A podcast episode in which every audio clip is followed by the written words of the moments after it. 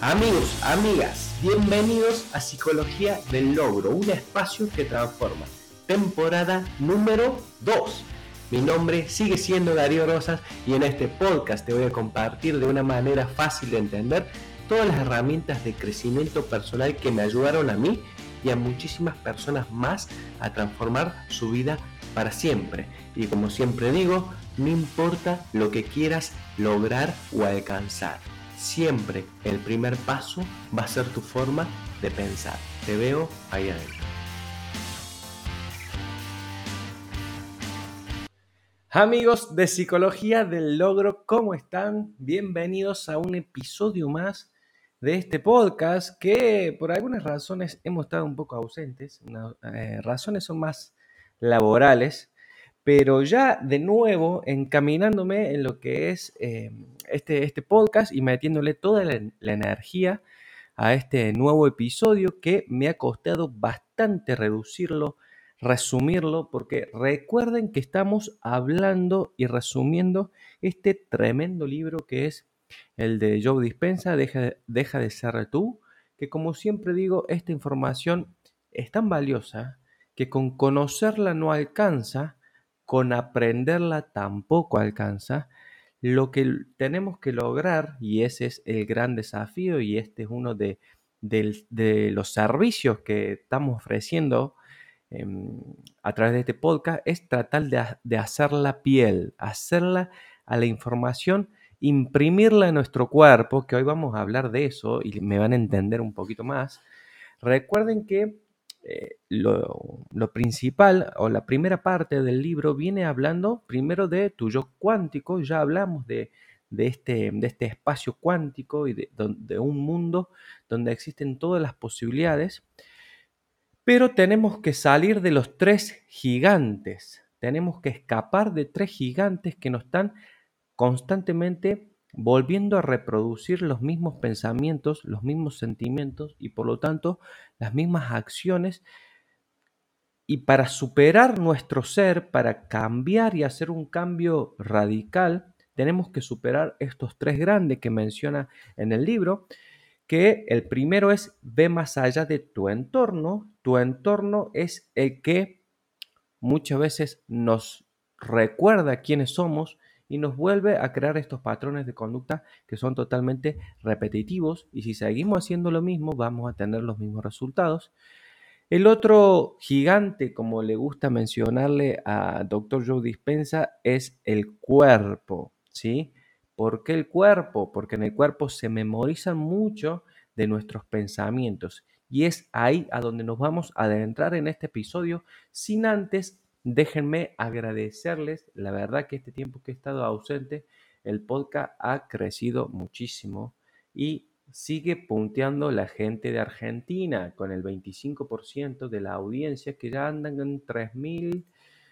Este podcast anda en casi 4.000 reproducciones, lo cual para un podcast súper casero y amateur como es este es un eh, muy buenos números y sigue por debajo, México, Colombia, Chile, España, Estados Unidos, Perú, Alemania, Costa Rica y Guatemala. ¿Sí? Son los, los principales de países que están eh, prendidos al podcast, los cuales les agradezco muchísimo por estar conectadísimo. Este último tiempo es terrible cómo ha crecido este, este podcast sin, por ahí estar actualizándolo y esa es mi tarea ahora. Lo vamos a ir actualizando para darle información nueva y la gente que está pegada al podcast siga, eh, lo, siga haciendo y que le sigan encontrando valor a esta tarea porque la verdad que primero a mí me gusta muchísimo hacerlo para ustedes y segundo creo que eh, si yo no tendría el tiempo de hacerlo o, o la disposición o las ganas, me encantaría que otra persona lo haga, me lo resuma y yo poderlo escuchar en cualquier momento porque esta información es muy valiosa. Así que, sin más preámbulos, como siempre menciono, vamos a adentrarnos en lo que es este capítulo que se llama Ve más allá del cuerpo. Se lo voy a tratar de sintetizar. Como yo dispensa es muy repetitivo, sabemos que es así, porque es información muy valiosa mi, tarea va a ser tratar de sintetizarle la información, pero que el contenido lo entiendan y, sepan utilizarlo, ¿sí? Vamos a hablar un poco de la química cerebral, no muy a profundidad como lo menciona él, pero les voy a hablar un poquito de qué se trata la química cerebral, ¿sí? Básicamente, ¿qué menciona? Cuando nosotros tenemos un pensamiento, ya sea cualquier tipo de pensamiento, la fisiología del cerebro y la química, ¿qué hace? Crea sustancias, ¿sí? Que ahora las vamos a identificar un poquito. Crea sustancias que el cerebro envía como señales químicas, eh, como mensajeros químicos al cuerpo, ¿sí? Y crea reacciones en el cuerpo, esto, que son coherentes o que tienen relación con lo que estoy pensando. Entonces vamos a resumirlo. Nosotros obtenemos un pensamiento, hagan de cuenta que se liberan mensajeros químicos que van a ir a distintas partes del cuerpo y que los van a estimular a esas partes del cuerpo a crear una función específica. Se los voy a ejemplificar. ¿sí? Después que esto sucede, póngase el cuerpo vuelve a enviar una señal química al cerebro para decirle que, se está sintiendo como estamos pensando. Entonces, para que exista una coherencia entre lo que pienso y lo que siento, tiene que haber este feedback permanente. Pienso, envío una señal química, el cuerpo la recibe, responde a esa señal química de forma coherente y envía una señal de nuevo al cerebro para decirle, mira, ahora ya estoy sintiéndome tal cual estoy pensando. ¿sí? Esto, esta información la, reciben las células y necesitan cumplir ciertas tareas, o sea, esta función, esta, este pensamiento no es eh, en vano, sino que va a crear ciertas funciones. Y lo vamos a dividir a estos eh, mensajeros en neurotransmisores, los neuropéptidos y las hormonas. Parecen em, por ahí nombres muy difíciles, pero vamos a ejemplificarlo. Por ejemplo, e, este mismo ejemplo es el que menciona también en su, en su libro. Cuando una persona tiene una fantasía sexual, ¿sí?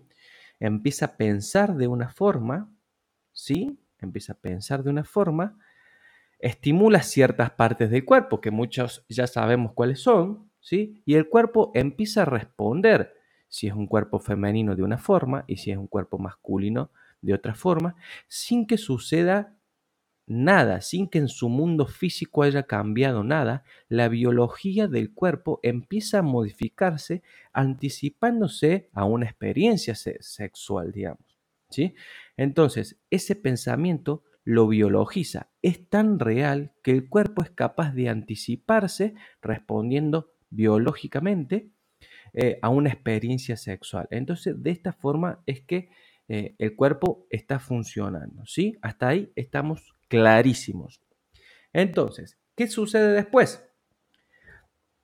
Cuando este pensamiento es tan recurrente, ¿qué quiere decir? Que lo hago permanentemente, se crea un bucle el bucle se llama pensamiento y sentimiento.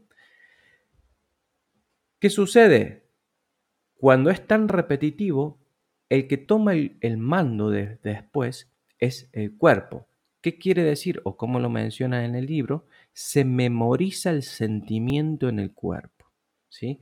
Y luego el cuerpo es capaz de hacerme pensar de acuerdo a cómo me estoy sintiendo. ¿sí? Lo voy a leer acá un poquito más textual para que podamos entenderlo. Cuando nos sentimos de acuerdo a lo que pensamos, comenzamos a pensar de acuerdo a lo que sentimos. O sea que ya el cuerpo es el que va a condicionar mi pensamiento. ¿Sí? O sea que el cuerpo toma el mando de la situación. Entonces el cerebro constantemente está controlando cómo se siente el cuerpo basándose en la respuesta química que recibe del cuerpo. ¿sí? Entonces, el cerebro monitorea permanentemente el sentimiento basándose en la información que, este, este feedback que le manda el cuerpo para controlar el sentimiento. ¿sí? Recordemos que tiene que haber siempre coherencia. ¿sí? Entonces, cuando la mente que genera el pensamiento y el cuerpo que genera el sentimiento son coherentes, son coherentes, siento y pienso, pienso y siento lo mismo, se crea lo que se llama un estado del ser. ¿sí? Y lo menciona mucho a eh, Joe Dispenza en su libro. Ese estado de ser no es más que una coherencia absoluta entre lo que pienso y lo que siento. ¿sí? Y esto produce obviamente un efecto en nuestra realidad. ¿Por qué? Porque nos empezamos a identificar con de, acuerdo a cómo nos sentimos. Nos empezamos a, dar, a tomar identidad. Decimos, estoy enojado, estoy sufriendo, estoy inseguro, o yo soy una persona celosa, o yo soy una persona eh, indisciplinada, o, yo soy eh, diabético, ¿sí? Entonces nos empezamos nosotros a, identificar y nos empezamos a definir qué es lo más peligroso de todo esto de acuerdo a cómo pensamos repetidamente, luego ese pensamiento se biologiza en el cuerpo a tal manera que es el cuerpo después el que nos hace sentir. Este pensamiento y este sentimiento crean un estado del ser en la persona, una forma de definirme y empiezo a justamente a definirme de acuerdo a este estado de ser, ¿sí? Por eso no, por ahí nos cuesta mucho, mucho cambiar porque siempre estamos pensando, sintiendo y luego sintiendo y pensando de la misma forma, ¿sí? Em, entonces, cuando los sentimientos se convierten en nuestra manera de pensar, de tanto haber pensado de una forma, eh, ahora el sentimiento es el que crea mi, pensamiento, nunca vamos a cambiar, ¿sí? Cambiar, modificar mi biología, tiene que ser, eh, como dice el título, ir mucho más allá de lo que yo siento, ¿sí? pensar de una forma para sentir de una forma nueva y que ese bucle vuelva a cambiar y vuelva a tener un sentimiento distinto y un pensamiento distinto. Suena muy rebuscado, pero no es tan complicado si se ponen a analizarlo, ¿sí? Les voy a dar un ejemplo de un sentimiento memorizado, ¿sí? Fíjense cuando, por ejemplo, eh, nosotros tantas veces repetimos, por ejemplo, la combinación del, teclado para desbloquear el celular si lo utilizas, muchas veces cuando no la, no la sabemos o que, estamos eh, distraídos o, le metemos mucha cabeza, nos las olvidamos en la combinación, pero enseguida, si le sacamos el pensamiento analítico, el cuerpo lo sabe mucho más a la, combinación. Entonces, muchas veces o, la hacemos en el aire a la combinación, es porque de tanto repetirla, el cuerpo la aprendió mucho mejor que la mente. Entonces eso es un, em, un ejemplo de una conducta memorizada, pero de esa forma también se memorizan las emociones. ¿sí? Por eso nos cuesta tanto cambiar, porque el cuerpo es el que desencadena el pensamiento. ¿sí? Y recordemos que nuestras conductas son coherentes con el estado emocional que tenemos o con el estado del ser. A ver, siempre reaccionamos ante un problema de la misma forma, ¿sí? Ante un evento con nuestra pareja o nuestro jefe o nuestro compañero de trabajo, siempre respondemos, eh, nuestra autoestima también está sujeta a nuestra forma de pensar, entonces va creando estos pensamientos recurrentes memorias que se van adosando el cuerpo y que nos van haciendo pensar mucho más rápido, nos van haciendo pensar mucho más rápido de lo que lo haríamos si, no si seríamos conscientes. ¿sí?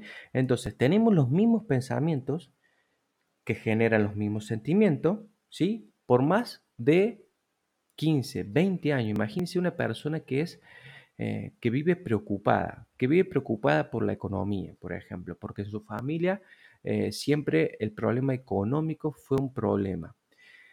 Esa, esa persona que ha generado esa preocupación es mucho, durante 20 años, ha pensado, ha sentido, los disparadores para generar ese sentimiento tienen un umbral muy bajo porque ya están memorizados en su cuerpo. Entonces, cualquier situación que pueda ver en una noticia eh, o leer en un diario o lo que sea, le va a disparar ese sentimiento conocido de preocupación porque ya está memorizado en el cuerpo, ya lo ha programado en el cuerpo y el cuerpo genera, genera el pensamiento y este vuelve a alimentar el sentimiento y ese bucle de sentir, pensar, pensar y sentir. ¿Sí? Entonces, de esa forma es que se programa el cuerpo, de la misma forma que se programa una conducta. Cuando aprendiste a manejar, al principio le metes mucha mente, pero después poder ir manejando y pensando en cualquier cosa, incluso haciendo otra cosa muchas veces con el teléfono o con alguien hablando. Entonces, de la misma forma, esa, esa, mm, el cuerpo empieza a memorizar esa conducta y empieza a memorizar también, obviamente, una, una emoción. La clave muchas veces es que la emoción tenga la intensidad suficiente o que llegue a un umbral de intensidad desconocido. Porque cuando nosotros pensamos en una experiencia, ¿sí? cualquier cosa que querramos tener, hacer o ser, con la suficiente carga emocional, activamos en el cerebro secuencias y estructuras que están referidas al pasado. ¿Qué quiere decir? Que nosotros siempre pensamos de acuerdo a lo conocido, ¿sí? Y esto hace que, como les vengo diciendo, se memorice esa emoción en el cuerpo.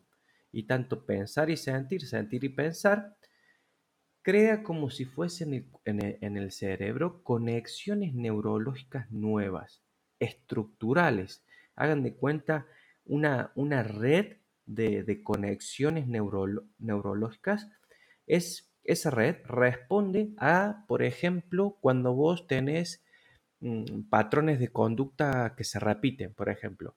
Hay una conexión de red que dice cómo vas a actuar cuando estás enojado. Hay otra configuración neurológica que dice cómo vas a actuar cuando estés eh, celoso, cuando estés eh, hambriento, cuando estés eh, manejando. Bueno, todas esas configuraciones, esa estructura del cerebro se puede ir moldeando, porque esos son los hábitos. Nosotros tenemos, los seres humanos, la característica de revivir eh, un, episodio una y otra vez creando la emoción. Eso si bien eso nos ha permitido sobrevivir como especie, tener la habilidad de, eh, de pensar y diferenciarnos de, de, la especie, por decirla animal, también hoy en la actualidad nos está limitando porque muchas veces no podemos salir de ciertos patrones de pensamientos que crean respuestas automáticas limitantes, ¿sí? Entonces esto hace que el, el cuerpo sea capaz de recordar un estado emocional incluso igual y mejor que nuestra mente consciente. Eso es un hábito. Y ahora se van a dar cuenta que nosotros básicamente vivimos vivimos desarrollando eh, todas nuestras conductas, el 95% son eh, habituables, digamos, están programadas y memorizadas en nuestro cuerpo. El 95% de quienes somos a los 40 años es una serie de programas subconscientes que los hemos ido configurando durante toda la vida a través de las experiencias que hemos tenido y esas experiencias eh, no son más que eh, recuerdos que los podemos activar nosotros, nosotros con pensamientos. Si esa, si esa experiencia tuvo una intensidad emocional eh, importante. ¿sí? Entonces, básicamente, ¿qué estoy diciendo? Que el 95% de quienes somos nos limita o no, nos vuelve predecible, porque todas nuestras conductas, nuestras formas de ser, nuestras formas de actuar, ya están configuradas alrededor de los 35 o 40 años. Entonces, ¿qué quiere decir? Que nuestro futuro es muy esperable, que sea muy predecible, porque vamos a ser la misma persona haciendo, pensando, sintiendo y haciendo de la misma forma. Entonces, esta configuración básicamente, como menciona en el libro, nos está dirigiendo la vida. ¿sí?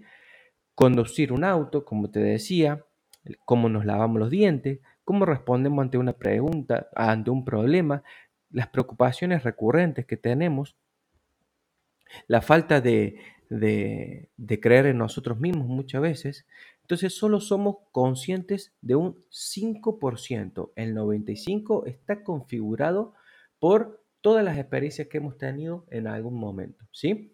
Entonces, el 95% de quienes somos en nuestra vida está programado antes de los 35 años, incluso antes. ¿sí? Obviamente, como tenemos eh, comportamientos recurrentes, tenemos adicciones emocionales que nos están dirigiendo básicamente nuestro destino. Estas, estas emociones memorizadas en nuestro cuerpo hacen que actuemos de una forma o no. ¿Sí? Y obviamente imagínense que hay un 95% que está programado luchando contra un 5% que es el que, el que quiere cambiar a esa antigua persona o ese antiguo estado del ser. Por eso es muy común que si te querés, eh, por ejemplo, nunca fuiste, a ver, querés generar un cambio en tu vida, o sea, no querés responder de la misma forma ante tus hijos, o querés ser un una persona mucho más compasiva y amable y atenta, y lo iniciás a ese proceso de cambio desde el 5%, es muy probable que ese 95% que viene todo memorizado dentro de tu cuerpo en algún momento sabotee ese cambio, porque obviamente es muy despareja la balanza, es un 5% luchando contra un, eh, un 95% luchando contra un 5%, ¿sí? Entonces ese, ese 95% es mucho más fácil de activar. Basta con un pensamiento eh, fortuito, un pensamiento o un entorno que te, te, dispare un pensamiento para que vuelvas a reproducir a tu antiguo yo, a tu antigua forma de ser. ¿sí? Entonces eso es bien, bien importante que lo tengamos en cuenta, que ¿por qué nos cuesta tanto cambiar? Obviamente, tenemos un 95% de nuestra programación que viene repitiendo patrones de conducta, patrones de pensamiento y de sentimiento contra un 5% que quiere ser más compasivo, que quiere eliminar un hábito de su vida, un mal hábito, que quiere incorporar un nuevo hábito, que quiere generar un cambio, pero hay un 95% que nos está saboteando permanentemente ese cambio. Y, ¿Y cómo se, cuál es la fisiología de esto? Cuando nosotros, por ejemplo, queremos hacer conscientemente una nueva actividad, ya sea o, queremos dejar, lo vamos a hacer con una adicción eh, física, por así decirlo, una persona que quiere dejar de fumar y que conscientemente empieza a actuar coherentemente, deja de fumar, deja de enviar los químicos al cuerpo, ¿sí? Y esto lo hablamos en, el capítulo anterior, eh, las células entran como en estrés. ¿Por qué? Porque dejan de recibir lo que la, estimulación que era común para ellas y empieza a sabotear, ¿sí? Y empieza a responder esa célula que representaría el cuerpo, empieza a sabotear al pensamiento o a la mente, diciéndole qué pasa acá que no me estás mandando esos químicos y eh, entonces obliga al cuerpo a pensar de una forma y ahí es cuando aparecen las justificaciones, ¿sí? Eh, voy a fumar un poquito, eh, total es solamente un pucho a la semana. Empieza el cuerpo a mentalizar, a justificar la futura acción que está programada en ese cuerpo y que es el cuerpo el que lo logró convencer a ese 5% que está intentando generar un cambio y pone a relucir obviamente nuestras debilidades. Encontramos miles de excusas para volver a hacer lo que habíamos dicho que íbamos a, cambiar. Entonces, ¿cuál es la clave para cambiar? Obviamente, liberarse de esos estados memorizados en el cuerpo. Mientras sigamos usando nuestros sentimientos como barómetro como, eh, como, como barómetro, perdón, como respuesta de nuestros intentos de cambiar, no alcanzaremos nunca la meta, porque siempre nos va a estar saboteando este, este cuerpo que es muy inteligente, tiene millones de, de artimañas para hacernos recordar quiénes éramos y volver a los comportamientos, pensamientos habituales. ¿sí? Entonces, eso es lo más importante de cuanto es a la química eh, cerebral y cómo se, se adhiere al cuerpo y cómo nos hace, nos sabotea nuestro intento de cambio porque es el 95% trabajando contra el 5%, ¿sí? Pero ¿cómo cambiamos entonces? Porque hasta ahora todo muy lindo, entendemos cómo es la fisiología y la biología, pero ¿cómo cambiamos? ¿sí? ¿Cómo hacemos que el, cuerpo no me sabotee? ¿sí? Lo que es necesario hacer y es, eh, no hace falta, no es un cambio radical, sino que hace falta un poco de disciplina, porque lo que tenemos que lograr hacer es que nuestra, mente y nuestro cuerpo, o sea, nuestro pensamiento liderado por la mente, y nuestros sentimientos liderados por el cuerpo sean coherentes, ¿sí? Por eso eh, tiene acá una mirada bastante crítica a lo que es el pensamiento positivo o las afirmaciones, porque las afirmaciones nos salen de la mente, ¿sí? Y la mente gobierna solamente el 5%. Entonces yo puedo decir, yo soy feliz, yo estoy saludable, yo soy y hay millones de, afirmaciones o yo soy lo que quieras mencionar, yo soy rico, yo soy joven, lo que quieras mencionar, que, en muchos libros lo, lo, menciona el tema de las afirmaciones. Pero por otro lado, el cuerpo está diciendo todo lo contrario, ¿sí? Todo lo contrario nos está saboteando porque ahí es donde están memorizados todos nuestros sentimientos de escasez, de falta de autoestima, de falta de, carencias, de, todo lo que nos hemos ido programando desde pequeños o nos han ido programando porque muchas veces ni siquiera lo hemos hecho de forma consciente. Entonces, eh, ahí está el gran desafío.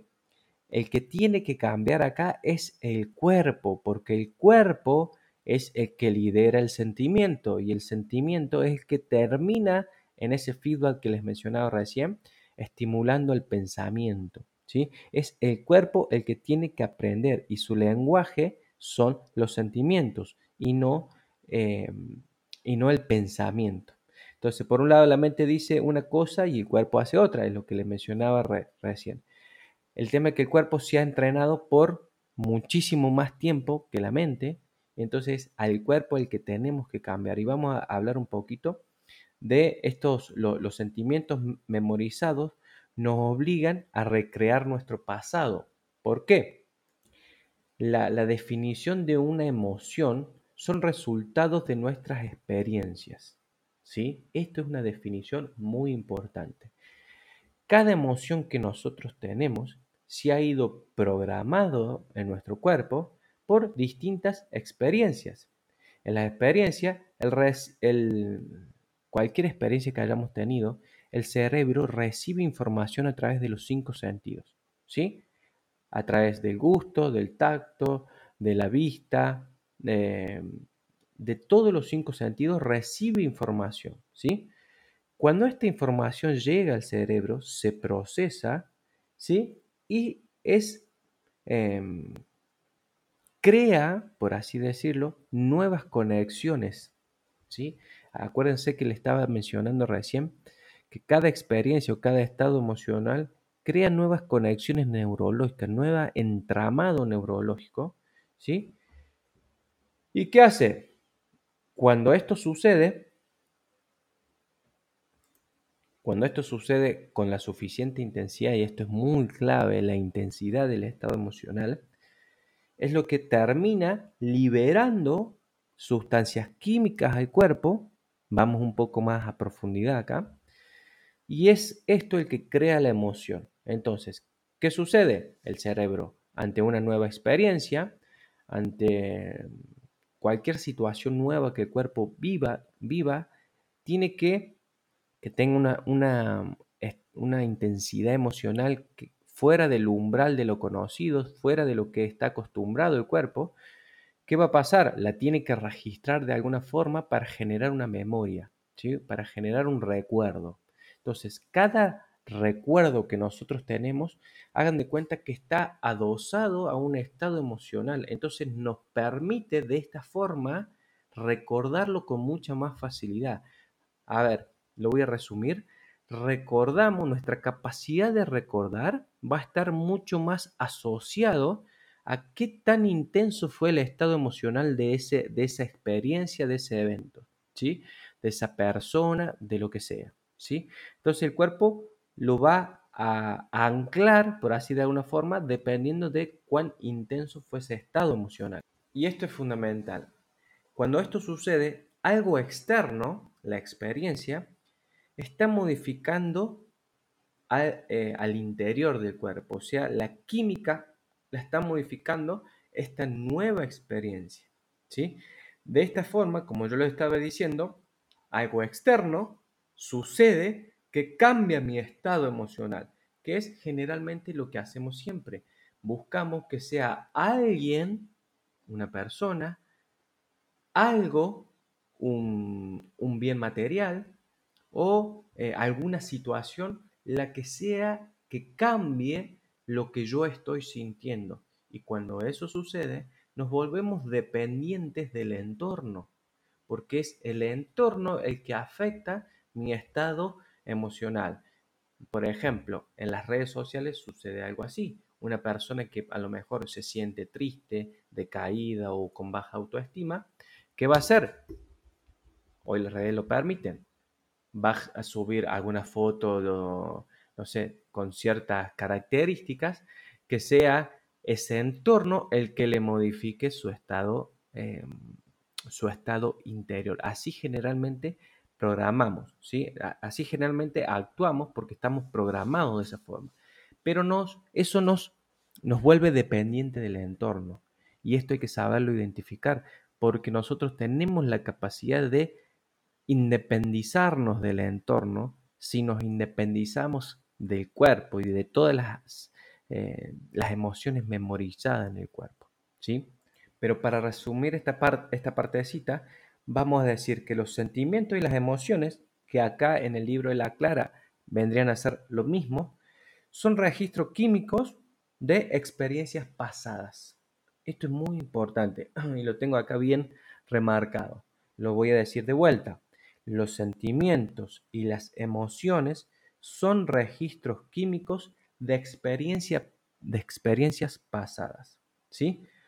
Cuando, crea, cuando recreas repetidamente las mismas emociones de siempre, hasta no poder pensar más allá de lo que sientes, tus sentimientos se convierten en los medios de tus pensamientos.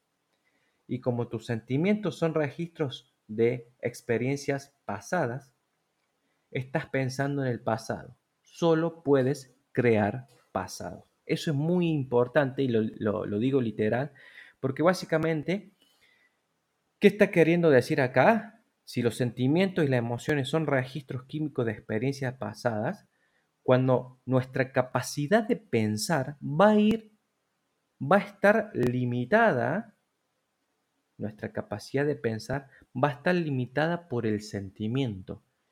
Y el sentimiento no es más que un registro químico de lo que me ha sucedido a mí en el pasado. Entonces, ¿cuál es el desafío?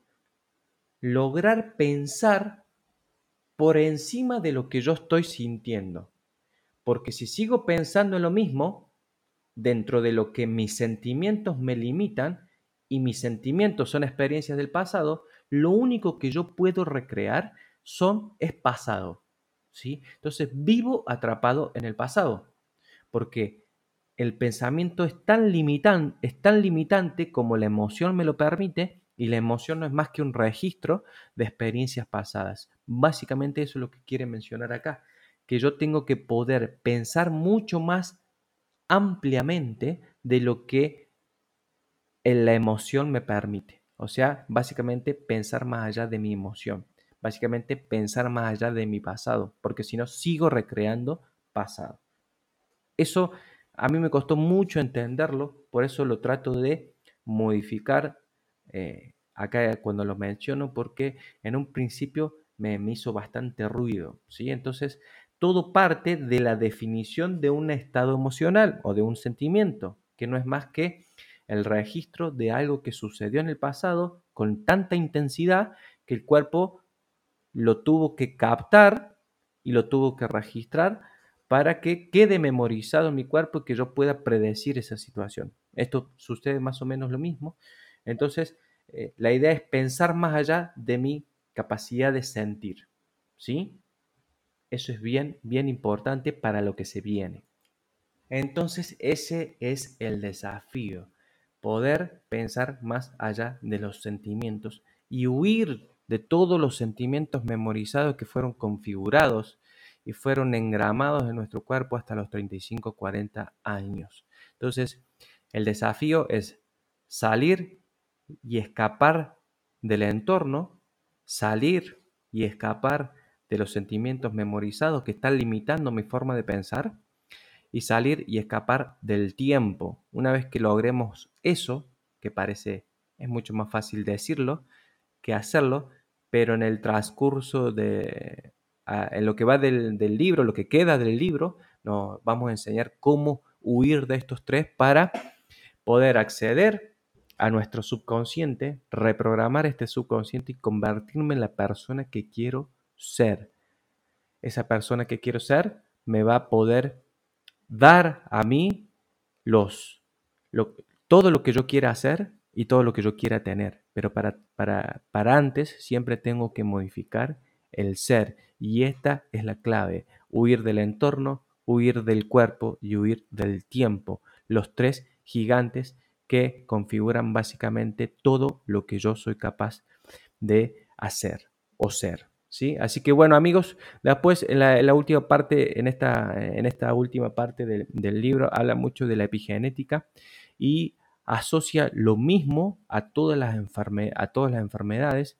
Creo que mm, después tiene otro libro, otro libro él, que, se llama El placebo eres tú, que creo que lo desarrolla mucho más profundidad esto. Mm, lo tengo acá, pero me parece que se me va a ir demasiado el tiempo y bueno, quiero que se queden con eso. Se queden con eso porque no quiero hablar de acá de la genética, la proteína y todo esto, porque habla más del ámbito de la salud en algún momento lo podemos mencionar, si ese libro llega a mis manos, que lo he leído, pero lo podemos mencionar en algún momento. Habla más de lo que tenga que ver con, la salud eh, y la enfermedad, ¿sí? Pero con esto ya es, eh, ya tienen la, base, la segunda base, que es huir del cuerpo o pensar mucho más allá del cuerpo. Así que amigos, Gracias por haber llegado hasta acá. Un 35, 37 minutos me parece un buen, buen tiempo para poder eh, desarrollar y entender a profundidad este capítulo. Así que amigos, gracias, gracias por haber llegado hasta acá. Voy a continuar con los, con los próximos capítulos del libro, que es, obviamente ya sabemos que viene, eh, ve más allá del tiempo y vamos a ir eh, desarrollando y convirtiéndonos en esa persona capaz de hacer, tener y ser cualquier cosa en en la vida porque ya, eh, ya todas las posibilidades están en el, eh, en el espacio cuántico, porque estamos hablando de física cuántica, y vamos a acceder a él para poder eh, ser, hacer y tener cualquier cosa, lo que querramos en la vida. Así que amigos, gracias por haber llegado hasta acá. Les mando un fuerte saludo a todos los que siempre, de alguna forma u otra, me hacen llegar su, cariño, sus mensajes. Me sirven muchísimo para seguir comprometido y seguir trabajando acá con ustedes para entregarle de la mejor forma todo este material que vale oro. Así que amigos, los dejo. Les mando un fuerte saludo. Gracias por estar. Chau, chau, chau, chau. Esto fue un nuevo episodio de Psicología del Logro. Si llegaste hasta acá, déjame primero felicitarte y agradecerte de corazón. Y si crees que este episodio puede servirle a algún amigo o familiar, no dudes en compartírselo Recordad que no importa lo que quieras lograr o alcanzar, siempre el primer paso va a ser tu forma de pensar. Te veo en el próximo episodio. Chau, chau.